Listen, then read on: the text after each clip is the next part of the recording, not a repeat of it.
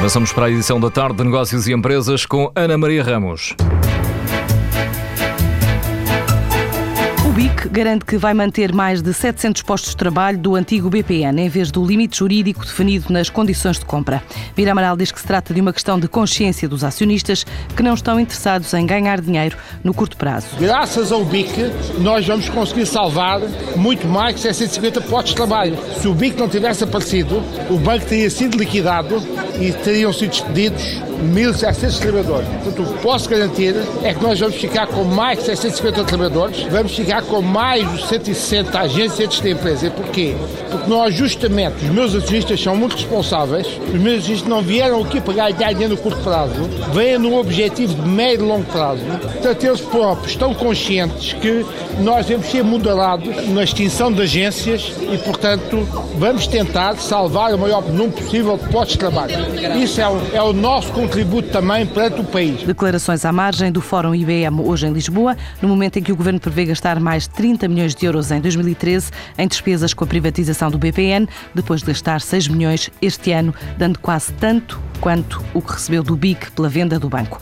Outro presidente executivo em destaque no Fórum IBM foi Pedro Norton, da empresa, o grupo que entrou em fase de reestruturação e de rescisões amigáveis com 50 trabalhadores, entre os quais nove jornalistas, em sequência do encerramento de cinco revistas na área da decoração e do setor automóvel.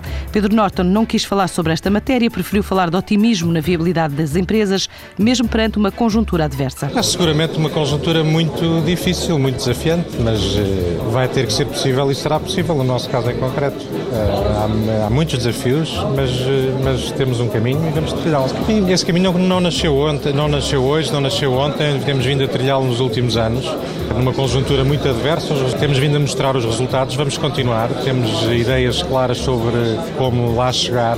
O melhor que posso dizer é, é, é a prova do trabalho que temos feito nos últimos anos, que é para continuar. Acho que é possível ter otimismo. Falou de uma reorganização da empresa e falou também que há quatro ou cinco publicações que foram reduzidas, portanto, ou eliminadas mesmo. Eu pergunto-lhe em relação à visão e ao expresso, há alguma intenção de despedimento? Não, não vamos falar agora sobre isso em concreto. Tudo o que a empresa tinha a dizer sobre esse tema já disse. O Grupo Empresa passa a deter 15 publicações contra um total de 20 que detinha até agora.